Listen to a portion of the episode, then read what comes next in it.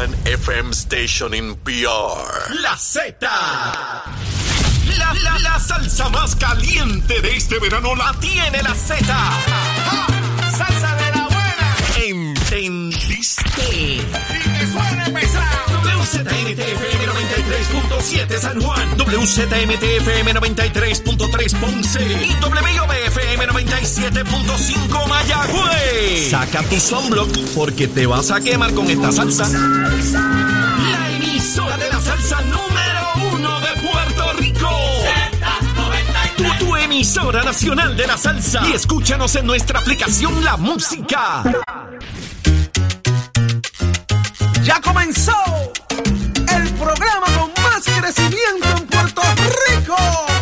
¡Vámonos! Nación Z por Z93. Somos tus favoritos. Nación Z por Z93. Por la mega tú lo ves. Música, deportes, noticias y entrevistas. El programa de mayor crecimiento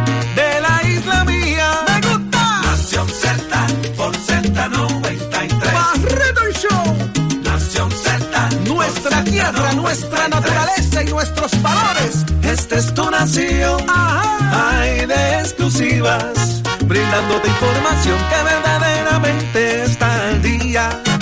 Nación Z por Z93. Por Mega tú lo ves. Nación Z. De cara a seguir siendo parte de la historia. Nación Z. Por Mega TV.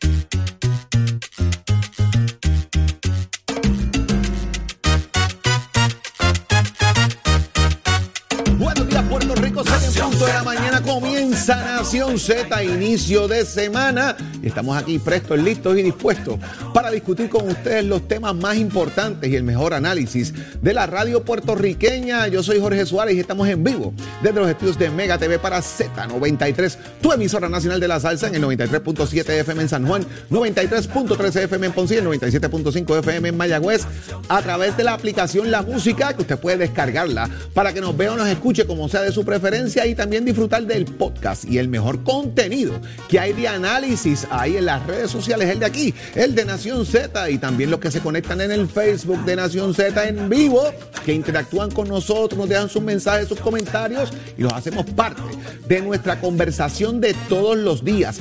Gracias por estar con nosotros en este inicio de semana. Estoy hoy junto al compañero Eddie López. Eddie, buenos días. Buenos días, Jorge. Un privilegio estar de nuevo en una mañana con ustedes a través de todas nuestras plataformas interactivas, con mucha información, mucha noticia, pero sobre todo el análisis que a ustedes les gusta a través de todas las plataformas, como muy bien dije.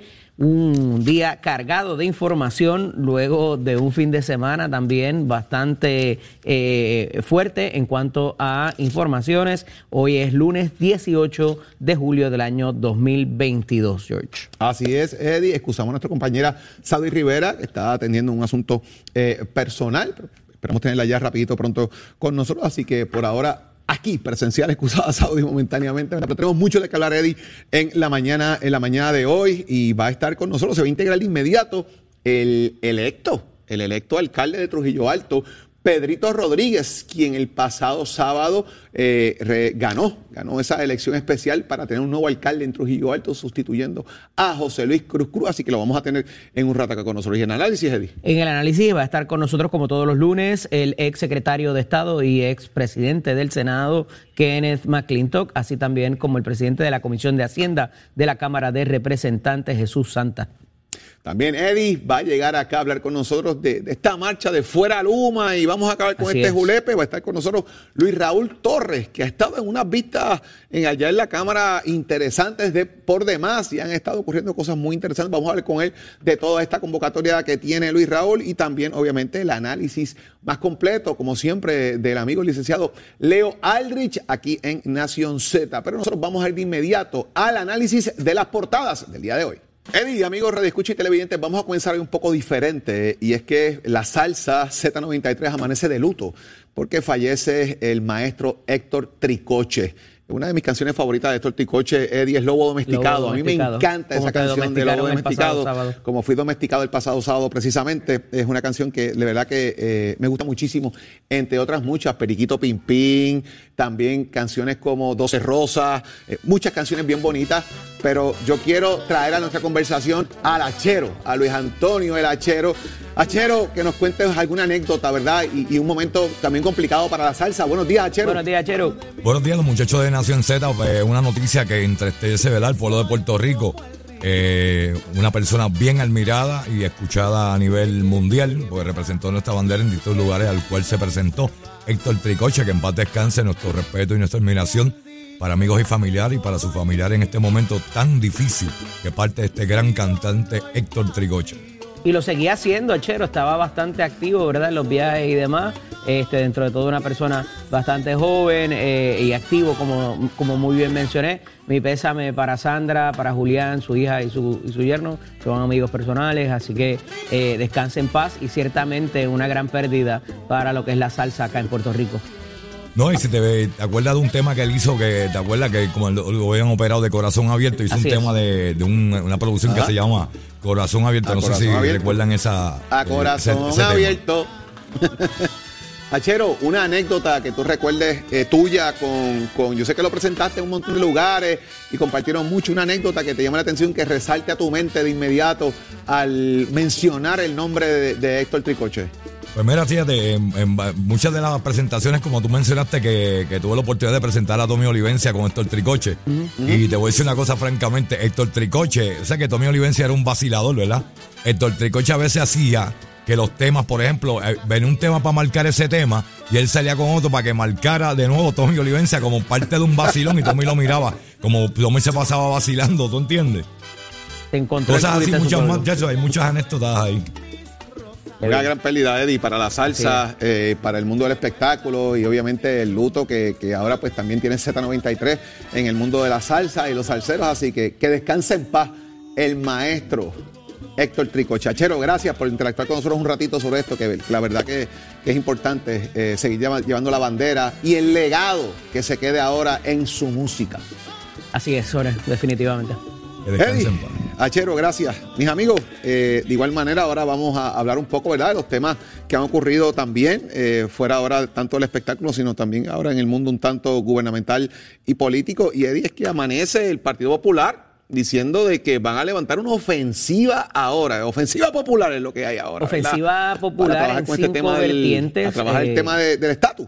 Hablando en, cinco vertientes eh, que tiene que ver con el Congreso Federal, obviamente, eh, la Comisión Estatal de Elecciones aquí en Puerto Rico también, porque esto pues iría a, un, a una consulta y habría que trabajarlo en esa línea. Y parecería interesantemente, Jorge, estar alineada la fuerza entre Senado y Cámara y el presidente del Partido Popular Democrático en términos de hacia dónde se tienen que mover y por qué eh, tendrían que incidir sobre el, lo que es la consulta pro estadidad, como ellos la, la mencionan y la determinan, eh, para propósitos de que no se excluya y no resulte antidemocrático el excluir una opción en la cual si- eh, una porción sustancial de la población cree y que eh, no puede, no debería invalidarse eh, su creencia, ¿verdad? Y, su aspiración, eh, simple y sencillamente con una consulta y con este proyecto de estatus. Así que va a estar bien interesante y parece que la, la agenda ya está eh, de alguna manera trazada para propósitos de lo que hay que hacer con fechas y demás. Interesante porque apuesta el Partido Popular a que el proyecto sea derrotado. Vamos, a partir de ahí, ¿verdad? Aquí, aquí hay un proyecto que ya no es borrador, ya hay proyecto, se radicó, ya existe una medida radicada en el Congreso de los Estados Unidos, que es el proyecto este que han llamado de consenso sobre el estatus político del país. Lo que apuesta hoy el Partido Popular Democrático, su presidente y presidente del Senado, José Luis Dalmau Santiago, es que el proyecto no va a tener aval republicano eh, para convertirse en ley y a esos fines puede trasladarse la discusión a Puerto Rico, en el sentido de que haya un aval de un proyecto local.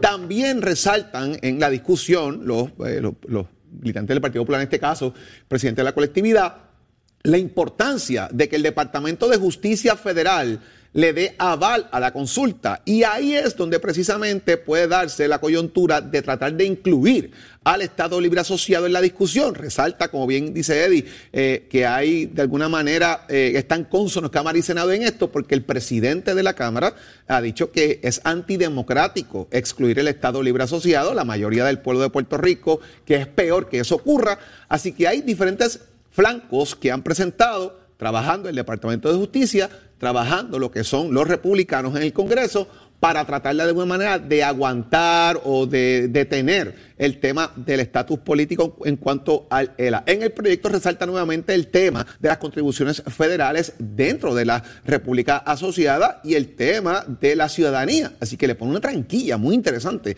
a la República Asociada el, el proyecto, Eddie. Tienes otro asunto también, Jorge, y es que no parece no haber hecho falta eh, el asunto de la reunión de la Junta de Gobierno para trazar esta estrategia, si eso levanta ronchas o no. Y una vez más, una vez más, tenemos el asunto de los libres asociacionistas, asociacionistas dentro del Partido Popular Democrático que eh, pudieran estar eh, contestes con esta, con esta alternativa de la libre asociación contenida en eh, tanto el borrador como el proyecto presentado. ¿Y qué va a pasar? O sea, ¿qué van a decir, qué van a tener que decir estas figuras dentro del Partido Popular Democrático, que eh, ciertamente son muchas y han sido vocales en los días recientes? eh, ¿Y qué tendrán que decir en cuanto a esta, agenda que tienen los presidentes de los cuerpos para derrotar, de alguna manera, como tú muy bien traes, de primera instancia lo que es el proyecto presentado en el Congreso y que pasará al Senado en tiempo récord y ya de eso hemos hablado bastante, pero entiendo que debe levantarse roncha. Ya hay una columna el pasado sábado en uno de los rotativos principales del profesor Cox Salomar a los efectos de resaltar las bondades de eh, lo que es la libre asociación y cómo eso incidiría en la vida directa de los puertorriqueños por razón de, como tú muy bien traes, las contribuciones, lo que es la ciudadanía, lo que es la ciudadanía de nuestros hijos, nuestros nietos también, eh, pues también un poco aclarar cómo cómo se daría paso a esa situación. Pero la realidad es que tiene mucho sentido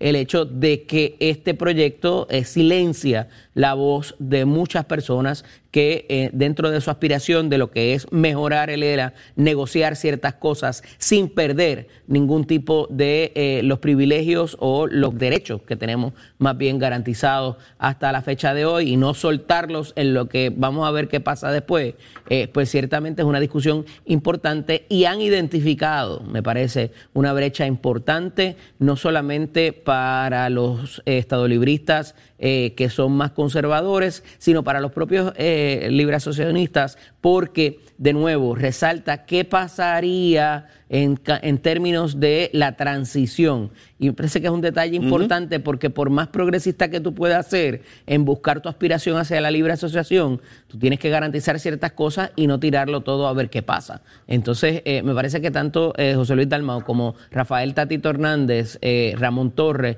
y el compañero y amigo Jorge Colberg han identificado esa brecha que une al Partido Popular y que ciertamente eh, eh, permitiría hacer una ofensiva que al- aparentemente ha sido exitosa a través de los, años, de los años porque no ha trascendido el proyecto finalmente de estadidad o independencia, o en este caso se le suma la libre asociación como estrategia para tratar de eh, dividir a la fuerza opositora a cualquiera de esos proyectos en términos de la libre asociación y el Estado libre asociado tradicional. Así que me parece que la agenda está trazada, eh, trazada, no atrasada, y a esos efectos, eh, pues ya tienen el plan eh, cómo intentar eh, aplacar esto, además de que, eh, como hemos dicho, el, el- el- el calendario es uno muy complicado para propósitos de que esto se apruebe tanto en Cámara como en Senado. Y cómo eso replicaría también el asunto, y hablábamos recientemente en estos días, ahora, de hacerlo autoejecutable. Que eso es una ficha que es el Que el poison el pill por tener. excelencia para propósitos de lo que están pensando tanto senadores como congresistas, demócratas y y republicanos. republicanos, en el sentido de cuánto poder puede tener Pedro Pierluisi aquí en Puerto Rico para poder adelantar la causa de manera también eh, unilateral, ¿verdad? Sin contar con la legislatura.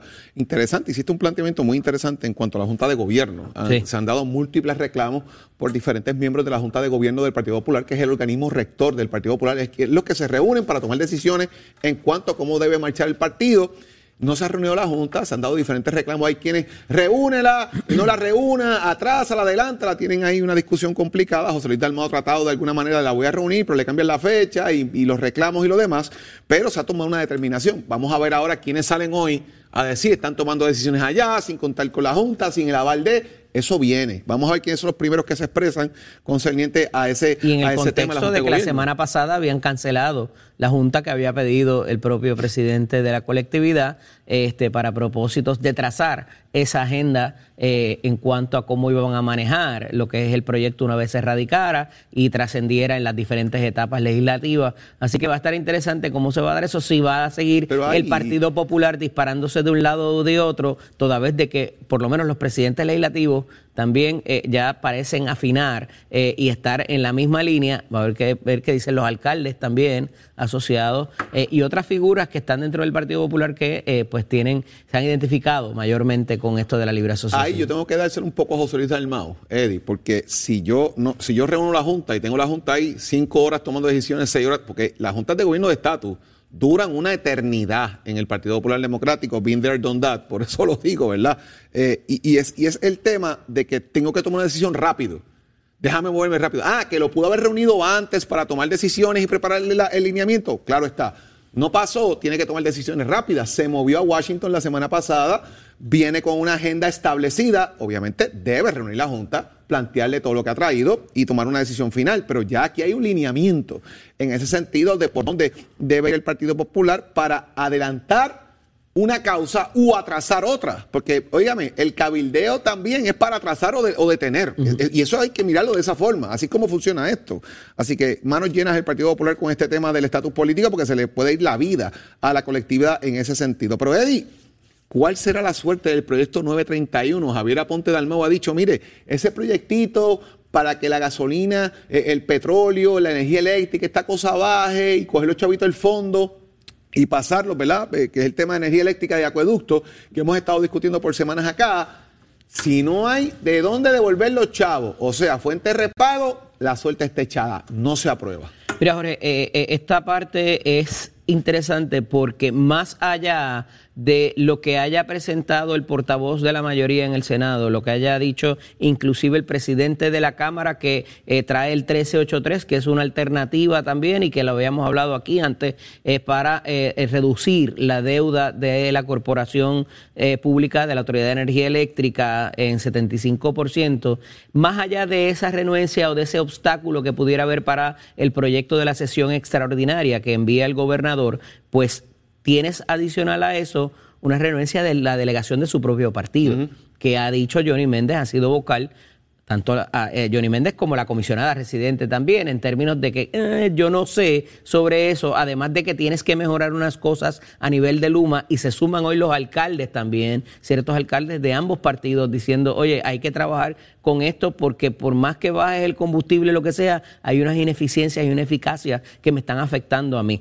Pero dicho esto, para volver a la situación legislativa, la realidad es que ya no es solamente los partidos de oposición, es la propia delegación del gobernador quien dice hay que mejorar esto y, y lo ha apuntado el portavoz diciendo no hay votos para esto si mínimamente no se identifica la fuente de repago para que esto no vuelva a, eh, a ocurrir en un futuro cercano como ha ocurrido en el pasado, donde se han identificado unas instancias de una necesidad que hay y se le mete mano a lo que es la Corporación del Fondo del Seguro del Estado. Hoy está citado a las 10 de la mañana el Departamento de Hacienda, la Oficina de Gerencia y Presupuesto y la Autoridad de Asesoría Financiera y Fiscal, AFAF, al Senado a una vista. Esa es la Ahí está línea. el juego. Ahí está. Ahí está el juego. Ahí es donde la primera pregunta o la, o la- o la pregunta principal que se le van a hacer a esos funcionarios es eso, dime de dónde vamos a reponer ese dinero. Y lo va a traer la propia delegación del Partido Nuevo Progresista, no tengo ninguna eh, duda. esa es la pregunta fundamental para aclarar qué va a pasar y cuál es la suerte de esta medida. Amén de que establezcamos que se apruebe en el Senado. ¿Qué va a pasar en la Cámara? Correcto. Porque todavía tenemos el tranque de Tatito pidiendo que se le firmen las medidas del 383, ¿verdad? De recortar el 75% o de la deuda. vea, o que se vea de manera conjunta las dos cosas en- para reducir la deuda y provocar un cambio permanente en lo que va a ser la compra de combustibles, que dentro de todo es lo que está pidiendo Rafael Tatito Hernández. Está sobre la mesa. O sea, esto Porque es dentro ahora... de tres meses o dos meses y pico vamos a Yo, estar aquí de yo nuevo. te saco, yo te saco tu proyecto, pero fírmame el mío, o incluye una enmienda del mío ahí. Así que todo está sobre la mesa a días de que culmine esto, señores, porque ya la semana entrante, Eddie, se vencen los días plazos para atender lo que son las medidas de la eh, extraordinaria. Esa semana es corta porque el Esa semana es 25 eh, son los actos conmemorativos de, Pero se trabaja, de o sea, Lela. tiene que eh. Y entonces el 26 sería la última fecha a plazo para lo que es la convocatoria de la sesión extraordinaria el día 26 de julio y ahí moriría, eh, ¿verdad? Eh, por, La por medida o nombramiento que tampoco se logran atender en el, en el. Senado, que también tiene unos nombramientos sobre la mesa que tiene que atender. Así que ahí está el calendario legislativo. El semana corta para los mortales, para los legisladores no. Tienen que trabajar esa semana porque ahí tienen una convocatoria sobre la mesa del señor El gobernador. gobernador de tiene que reunir Rico. su caucus y hablar con la comisionada residente, hablarse entre ellos, porque parecería que esa agenda de oposición a las iniciativas del gobernador no es solamente de los partidos de oposición, con eso cierro con lo ¿Se mismo que estarán dando instrucciones por el lado a la delegación del PNP en contra de Pierluisi? ¿Estará Jennifer haciendo takeover ya quizás de alguna manera de, esa, de esas propuestas? no es muy difícil llegar a esa conclusión, Porque fíjate, asumiendo la postura de ella. lamentablemente. Por otro lado, Eddie, también eh, la legislatura, en este caso Héctor eh, Ferrer eh, Jr., ha citado eh, al secretario de Educación, a Ramos Párez, precisamente para que explique cuál fue el rol, en este caso, de Héctor Joaquín Pérez, el subsecretario, Sánchez, Sánchez. que Héctor Sánchez Joaquín Pérez. Sánchez, perdón, que el, el subsecretario de Educación, que bien ustedes saben, eh, fue comisionado eh, del PNP, la Comisión Estatal de Elecciones, y que hoy es subsecretario del Departamento de Transportación y Obras Públicas. Y esta figura llama la atención porque lo que se ha revelado es que él estuvo haciendo gestiones para nombrar directores de escuela y maestros que hubiesen rendido trabajo asociado al Partido Nuevo Progresista. Esto ha levantado una, una investigación en la Cámara de Representantes precisamente eh, por eh, lo que es corrupción pública, ¿verdad? La, la comisión que atiende Héctor Ferrer, que es de corrupción pública, y ha citado al secretario de Educación. El secretario de Educación ha dicho, mira, hay unas investigaciones incluso de índole interno en el departamento, por lo tanto yo no puedo divulgar información mayor porque puede afectar mi investigación. ¿Qué va a pasar? Está citado, Eddie. Mira, esto no se queda así, esto se hincha, como dicen, ¿verdad? Y aquí hay un asunto que provoca, de hecho, la salida del Departamento de Educación a donde trabajaba. Eh, departamento donde se desempeñaba en, en calidad de su puesto de carrera de eh, el ex eh, subsecretario y ahora subsecretario de Transportación y Obras Públicas. Y había unas molestias manifiestas por el propio secretario eh, y, y- puso en la raya, ¿verdad? Eh, dijo, es él o yo, y eh, provoca la salida de Héctor Joaquín por la situación política que existía dentro de la agencia y las determinaciones políticas. Oiga, podemos tener la discusión, Jorge, de si verdaderamente se necesitan esos brazos políticos y facultan o de alguna manera ayudan la labor administrativa dentro de la agencia. Podemos tener esa discusión. Lo que pasa es que no se puede tornar en una situación donde pudiera levantarse banderas de discrimen y de que adelanto la, la causa de los míos eh, porque estoy en el poder. Entonces, oye, eso va a pasar porque somos parte de un entorno político y la gente llega a los puestos luego de ganar una elección. Eso no se puede tapar el cielo con la mano. Entonces, pero tampoco puedes discriminar. Entonces, en tanto y en cuanto las decisiones políticas ya opaquen una agenda de trabajo del secretario, pues esto me parece que es un byproduct de, esa, de, ese- de esas manifestaciones que hizo el licenciado Ramos Párez en, una, en un momento dado cuando provocó la salida de Héctor Joaquín de la agencia y que eh, de alguna forma lo pudiéramos ver más adelante también eh, por razón de cuáles son las consecuencias que tuvo esto en el Departamento de Educación a nivel de tan siquiera los maestros. O sea, aquí no estamos hablando de puestos de confianza. Entonces, de nuevo, hay que ver la raya nuevamente, que me parece que es lo que persigue esta investigación, entre lo que es adelantar la causa de los míos para lograr un trabajo y la agenda trazada o por el contrario, discriminar contra otros, que es lo que no puede darse y es completamente ilegal. Vamos a continuar esta conversación, Eddie, eh, más adelante eh, Oye, con las contagios, portadas, porque los nos contagios queda- están fuertes, Jorge. Mira, los contagios, 30.3. el, el tema también El de, de la viruela está de- Del del, mono. mono. que está aumentando eh, la elección de Trujillo Alto, que como les dije, ya pasó también. Hay situaciones en las cárceles del país, ha aumentado las muertes dentro de las cárceles del país. Y también cómo anda el tema de, de la elección especial del PNP. Ya se está realizando el, el plazo para la sustitución de, de Henry Newman. Así que vamos a hablar de todo eso acá en Nación Z, que es aquí conectadito. Y ya está listo, presto y dispuesto a hablar con nosotros. Mira, del toma y dame, que se ha dado por ahí también. El boxeo, el boxeo. Ahí está Tato Hay- Hernández. Hay, bo- hay boxeo hasta en, el, hasta en el baloncesto también. Boxeo ahí. Este fin de Tato, semana. buenos días. Tato. Buenos días, buenos días muchachos, buenos días para todos, para ti, para él, para ti, para Jorge Suárez, que ahora es el señor Suárez. Ah, eso es así. que ya usted sabe cómo, cómo eso, gracias por la invitación a su boda, la pasamos muy bien. Este, perdí la cuenta de las últimas 72 eh, cervecitas que me tumbé. y cuando llegué a casa me partí en casa el vecino. Como Eso de pasa. costumbre, metí la agua donde no era. Pero tremendo, tremendo. ahora Y te felicito a ti. Gracias, Tato. Con una bonita, muy actividad. Muy, Ya, emotiva, ya, o- ahorita, ahorita más adelante Ahorita vamos venimos a, con los detalles. a hablar de unas cositas que pasaron por ahí. Vamos arriba, vamos arriba, vámonos con el borseo, señoras y señores, como dicen los nenes al lado de casa, papá, que la cosa está caliente porque hay boxeo y hay boxeo. Por este que se dio a- el en la noche del sábado en el, en el Coliseo de Guaynabo, pues era una pelea de influencer, este chamaco gallo de producto, que yo no sé qué él tiene de influencer, pues retó a Samito Santana, que es también un gran boxeador. Bueno, la cuestión fue que ese tipo por todas las redes habló que iba a baratar a Samito, que le iba a dar contra el piso, que no había forma en el mundo ni en el planeta de que Samito le ganara. Mi gente, Samito le ha dado un escalpizo a ese muchacho.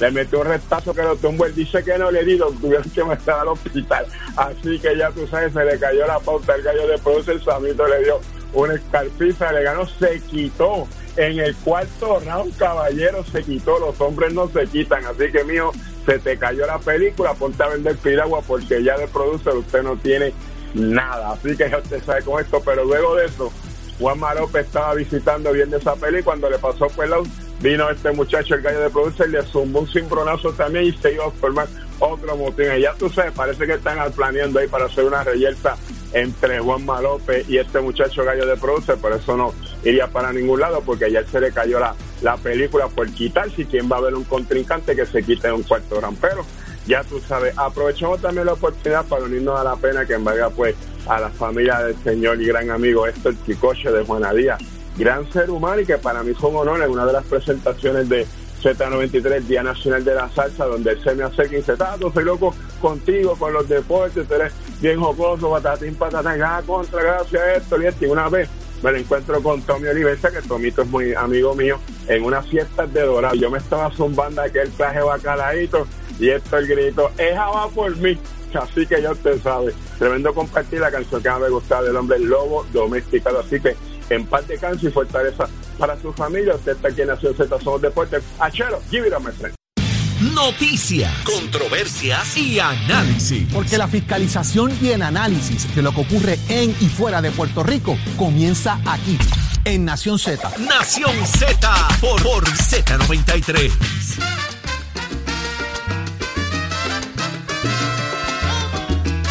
Regresamos Puerto Rico aquí a Nación Z. Son las 6 y 31 de la mañana en este inicio de semana.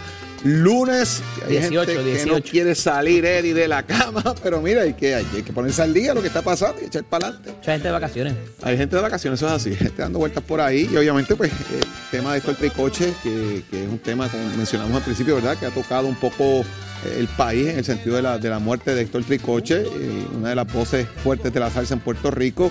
Que descanse en paz el maestro Héctor Tricoche. Pero Eddie, hay que continuar. Óyeme, en, en las cárceles del país se está dando una situación muy interesante.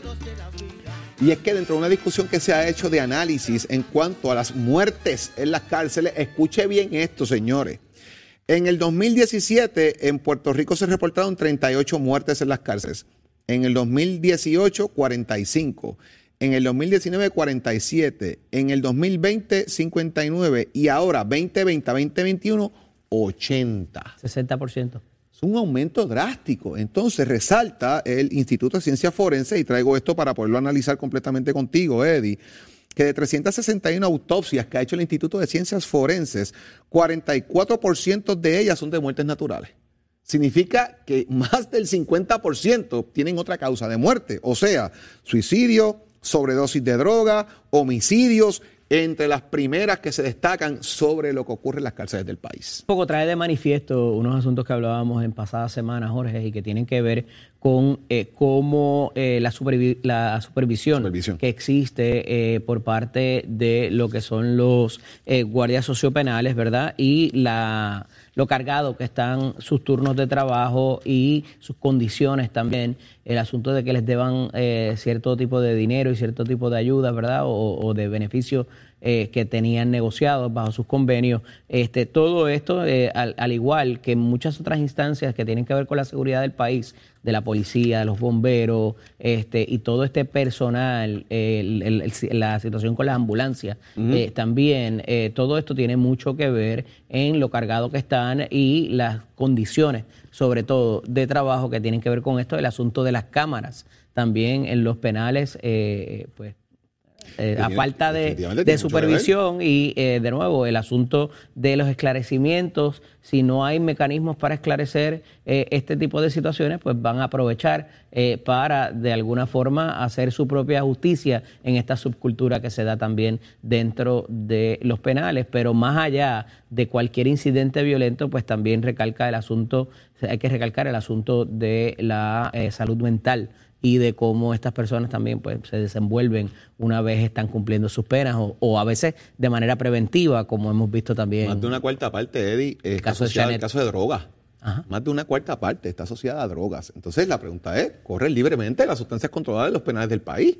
Porque esto no es que se lo invente, es que el Instituto de Ciencias Forenses que hace las autopsias está reflejando que más de una cuarta parte de los, eh, de los fallecimientos que hay en nuestras cárceles es por sustancias controladas. Eso es allí a tutiplén, a huipipillo allí dentro de las cárceles de la droga. Pues, la supervisión, vuelvo a recalcar lo que tú estabas diciendo.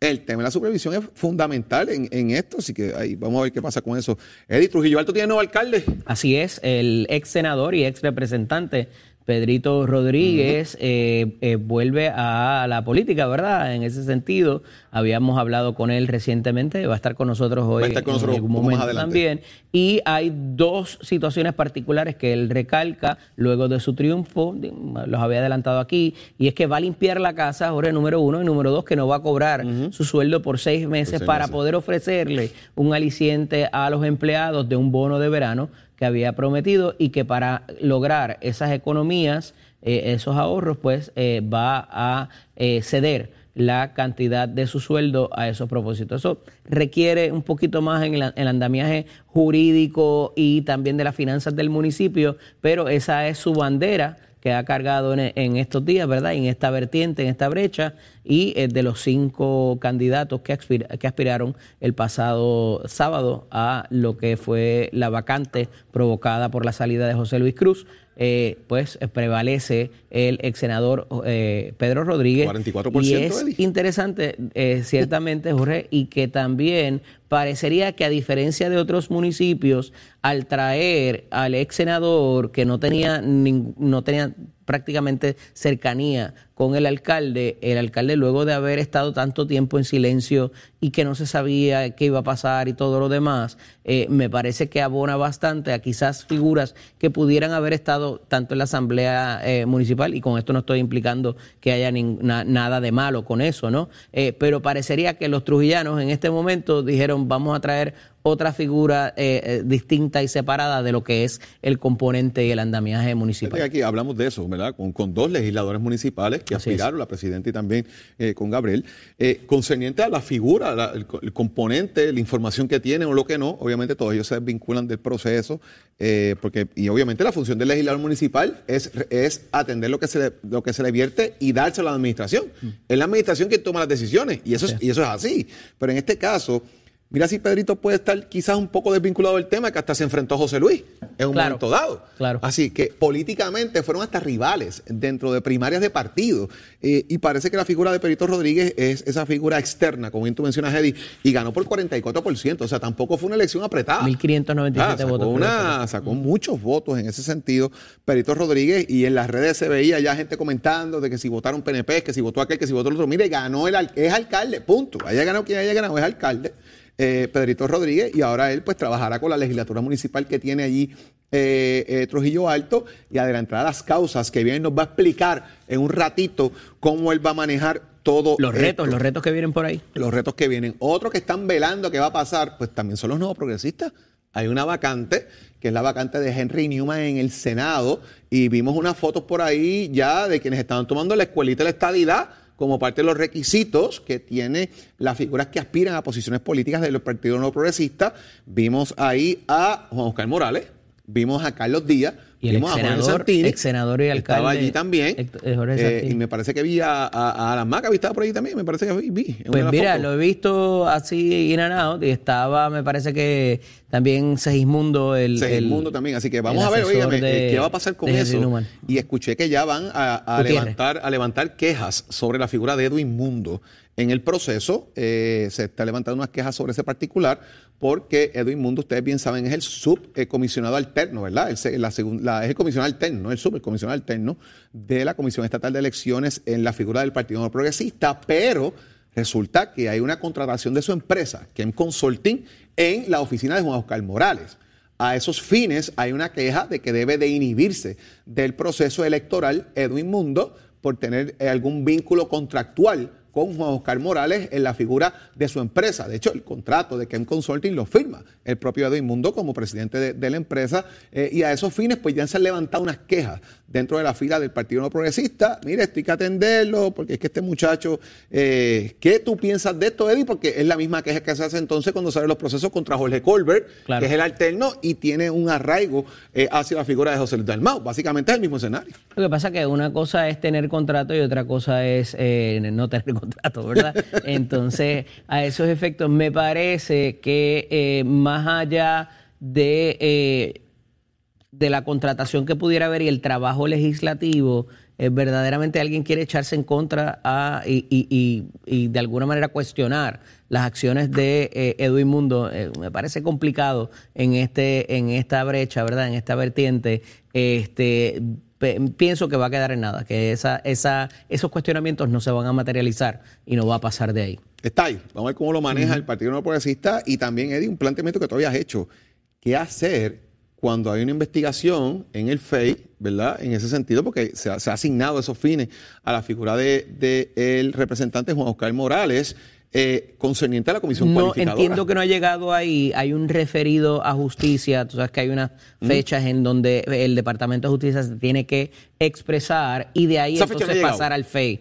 Eh, entonces, pudiera haber un tecnicismo ahí de que como no hay un referido oficial al FEI y todavía está a nivel de justicia y hay unos pasos previos que hay que seguir, pudiera eso levantar eh, el- el- la prohibición que pudiera tener el representante para esos propósitos. ¿Fuera complicado para, para él en el sentido de la comisión cualificadora o crees que no fuera un asunto puntual y que debe aspirar a la posición? Hay que ver qué va a pasar por- en, en justicia, yo te diría, a que cuál va a ser la expresión, si alguna, del secretario de Justicia, Domingo Emanueli, para propósitos de eh, levantar esa, esa nube sobre el representante, que más allá de su aspiración al Senado, pues ciertamente, como quiera, eh, tiene que pasar ese proceso, si va a tener mérito o no, si trasciende entonces a un FEI o no, eh, y, y- y me parece que no, no, no creo que vaya a, hasta que eso ocurra, en la, la comisión evaluadora, por más de que tiene que correr eh, eh, en cuanto al tiempo y al calendario, Sí, no creo que vaya a ser o, algo que lo, que lo de alguna manera descarrile la aspiración del representante. bien Juan Oscar apretado Morales. que tiene ahí el, el, el Sí, PNP sí, sí, sí, eso esta y, semana. y- y lo, y lo hemos hablado, Juan Oscar tiene todos los elementos de andamiaje político ahora mismo por ser funcionario electo para que corra su por ahí para arriba, así que Así vamos a ver cómo le va con eso. Pero Eddie, y vamos provocaría la otra, la otra, el otro, la otra vacante en, en la cámara. en la entonces. Cámara. Vamos a análisis del día, Eddie. Así es, está con nosotros en la mañana de hoy, como todos los lunes, el ex secretario de Estado y ex eh, presidente del Senado, Kenneth Davidson, McClintock y Hernández. Buenos días, Kenneth. Muy buenos días. El audio parece que está un poquito. Ahora parece que está bien. Ahora estamos bien, sí. Sí, sí.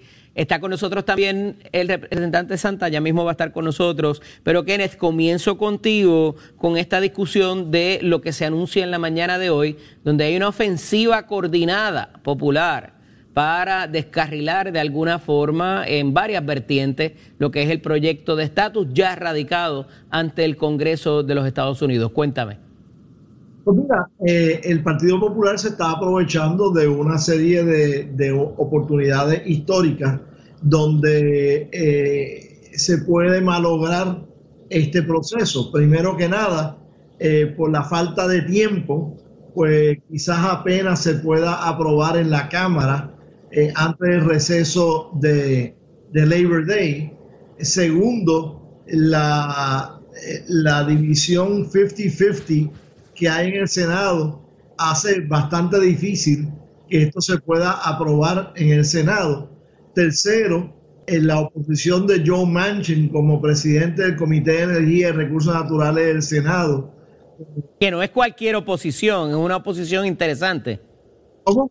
Que no es cualquier oposición, es una oposición bastante fuerte. O sea, eh, Joe. Manchin, Entonces, Joe Manchin pues, no es cualquier eh, opositor. dice el Partido Popular que si no se aprueba es gracias a ellos. No, mira, si este proyecto no se llegara a convertir en ley este año, no va a ser gracias a nada que haya hecho el Partido Popular, es por las circunstancias históricas en, en- en el Congreso de los Estados Unidos.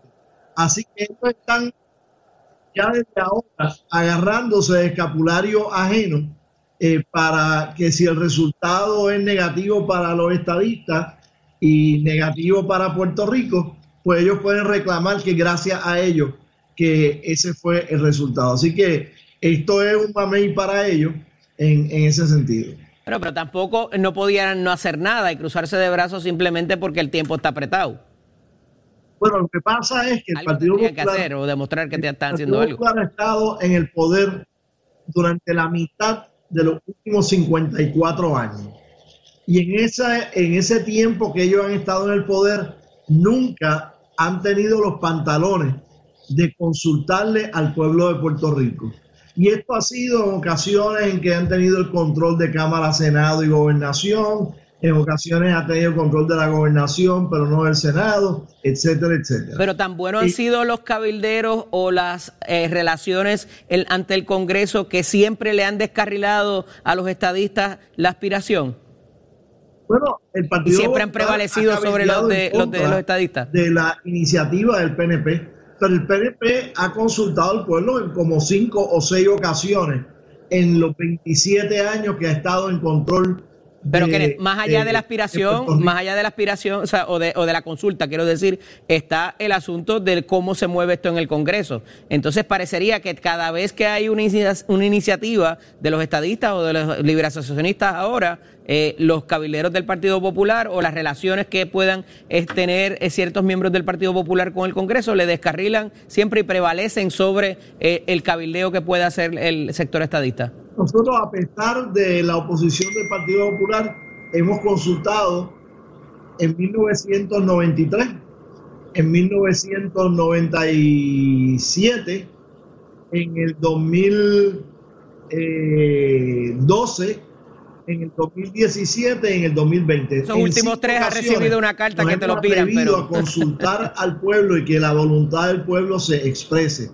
En los mismos 27 años que ellos han controlado, nunca se han atrevido a dejar que el pueblo se exprese. Esa es la realidad, Monda y Liro- Lironda. El Partido Popular nunca va a apoyar ninguna votación sobre el estatus político en Puerto Rico, porque ellos saben que a medida que han pasado los años, el apoyo al status quo ha ido bajando, mientras que el apoyo a la estadidad ha ido subiendo. Eso es estipulado y hasta que verdad Eh, no, no sea vinculante también, pero ¿qué hacemos con esas últimas dos cartas, por lo menos, que envía el Departamento de Justicia de Obama y el Departamento de Justicia de Trump, invalidando los resultados de esa consulta por razón de no haber incluido el ELA y que obviar fórmulas de estatus actuales era antidemocrático y de alguna manera le quitaba legitimidad a esos procesos?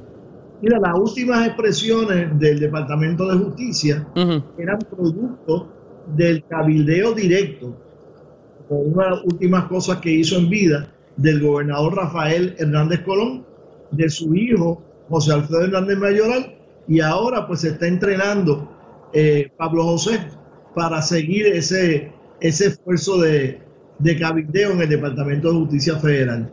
Vamos a ver si ahora cuando vaya a ir a Markup el proyecto de 8303 si la administración Biden desde Casablanca emite unas expresiones por escrito sobre el proyecto como se espera que tenga que hacerlo. Por eso es que tú ves en parte que el, el presidente José Luis Dalmau estuvo en Washington la semana pasada. Eso y también buscando a ver a quién envía la administración Biden. De, Pero va a estar complicado, Kenneth, hacer ese backpedaling. Invitado VIP. Va a estar complicado hacer ese backpedaling de la administración, eh, del Ejecutivo particularmente, en términos de cómo entonces confrontar esa posición de dos administraciones, una demócrata y una republicana. O sea, va a estar complicado poder hacer ese backpedaling.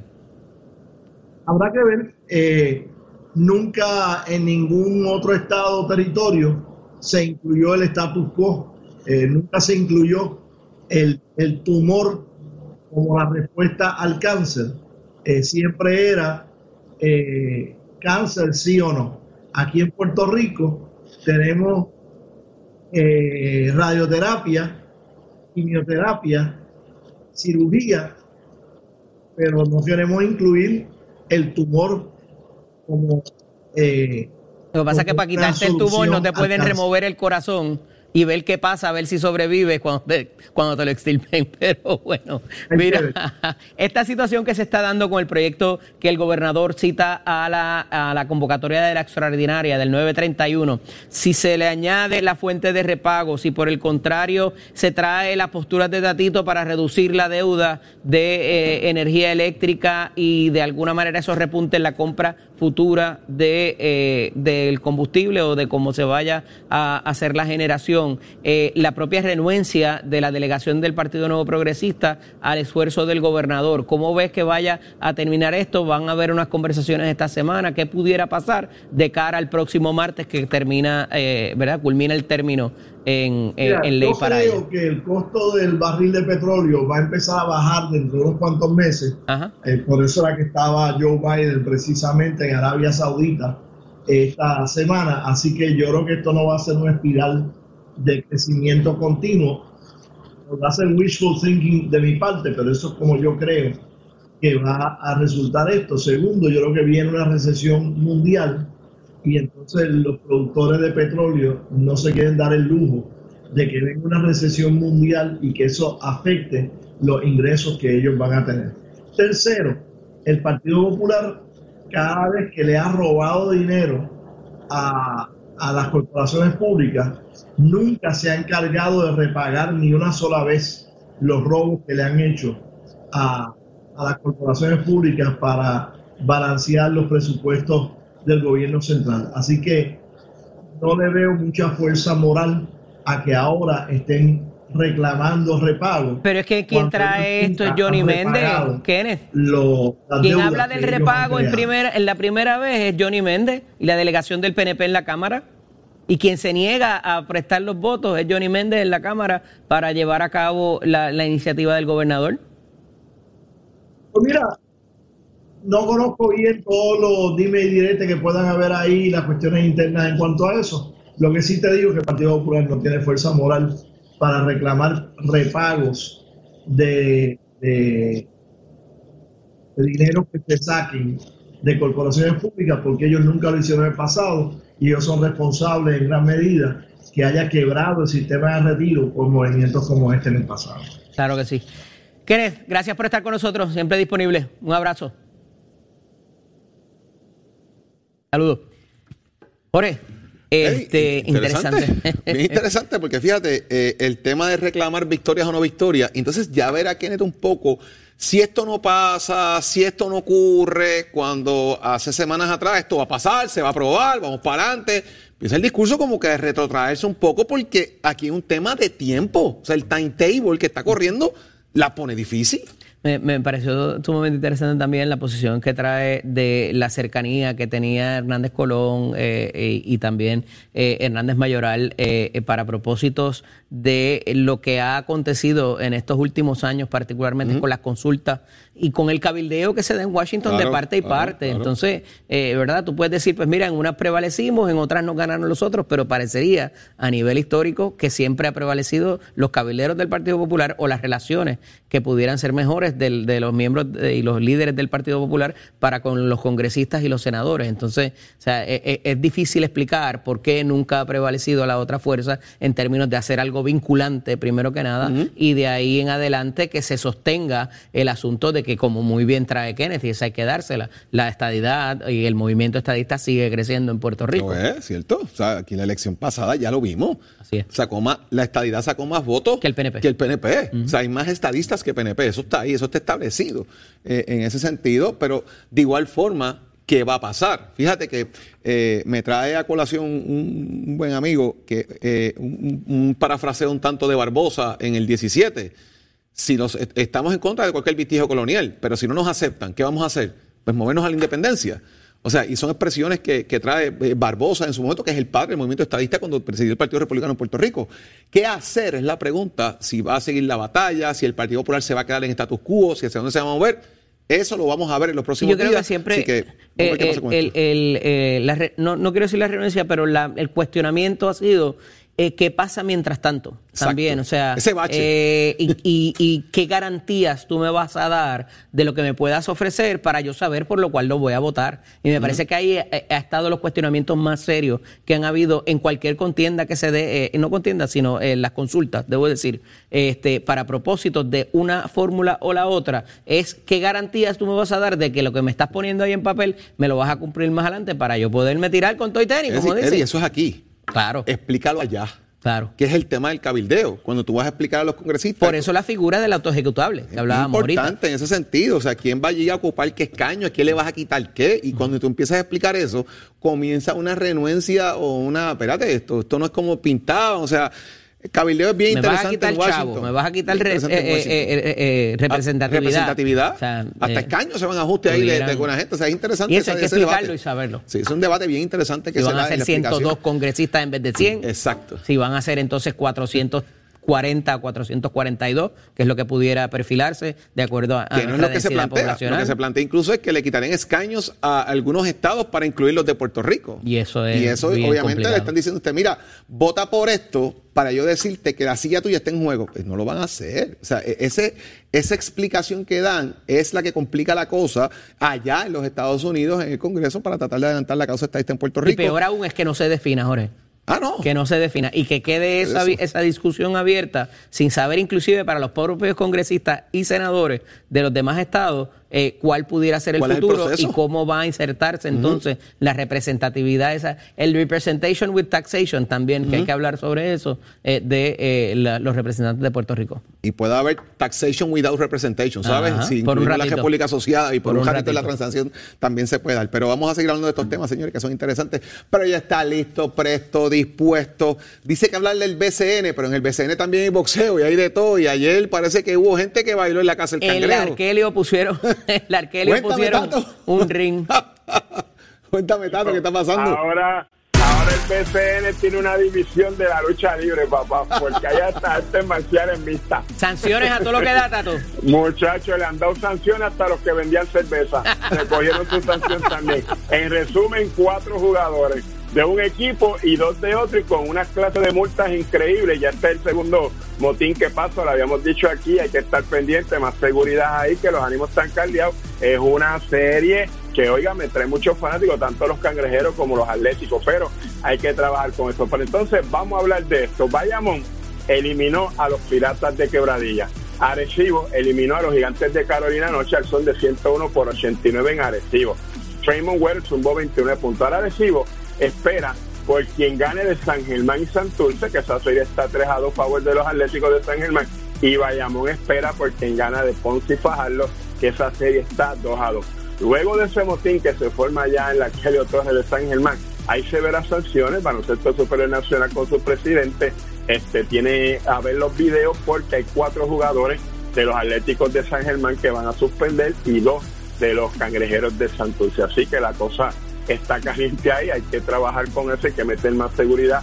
Y por favor los jugadores, esos ánimos caldeados, yo sé que quieren ganar, ustedes están jugando tremendo baloncesto, aquí quien gana son ustedes y el fanático, vamos a dar una buena serie que yo sé que ambas fanaticadas, tanto la de Santurce como tanto la de los, Atléticos de San Germán, que son un poco caldosas, yo sé que les gusta, van a seguir, y lo más importante es cómo todos estos fanáticos están apoyando a su franquicia, porque todos los juegos han sido casa llena, qué bueno ese gran resurgir del baloncesto superior nacional y más en este año que después de venir la pandemia y un montón de altas y bajas, pues el baloncesto superior está sonando. Y de qué manera vamos a, vamos a bajar los ánimos, vamos a jugar con calma, que gane el mejor y una vez se acabe el juego se felicitan y todas estas cosas como de ser, porque acuérdense, muchos de ustedes los que están peleando son compañeros en otros equipos, en otras áreas donde juegan y de la selección nacional, así que vamos, vamos a bajar y vamos a jugar baloncesto, que usted se entera aquí en Nación Z, donde nace la noticia deportiva. Oiga, chero, give it my.